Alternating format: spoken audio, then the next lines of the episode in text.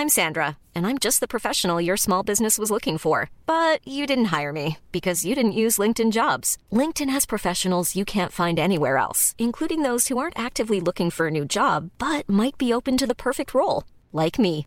In a given month, over 70% of LinkedIn users don't visit other leading job sites. So if you're not looking on LinkedIn, you'll miss out on great candidates like Sandra. Start hiring professionals like a professional. Post your free job on linkedin.com/people today.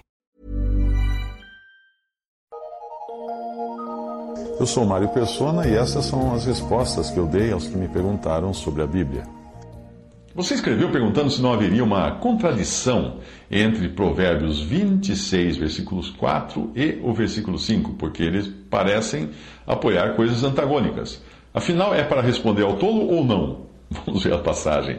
Provérbios 26, 4 diz: Não respondas ao tolo segundo a sua estultícia, para que também não te faça semelhante a ele. Provérbios 26, 5 diz: Responde ao tolo segundo a sua estultícia, para que não seja sábio aos seus próprios olhos. E agora? Às vezes, uma maneira de se entender uma passagem é criando uma paráfrase ou colocando-a com outras palavras, dizendo a mesma coisa com outras palavras. Veja a paráfrase que eu faria dessas duas passagens. Não responda ao tolo de modo a se tornar tolo pelo fato de responder a ele, como se estivesse entrando na dele.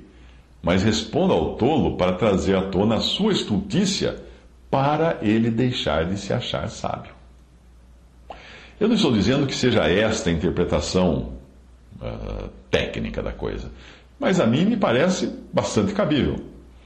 Uh, elas não se opõem às duas frases, mas apenas apresentam o que fazer em diferentes situações ou com diferentes propósitos.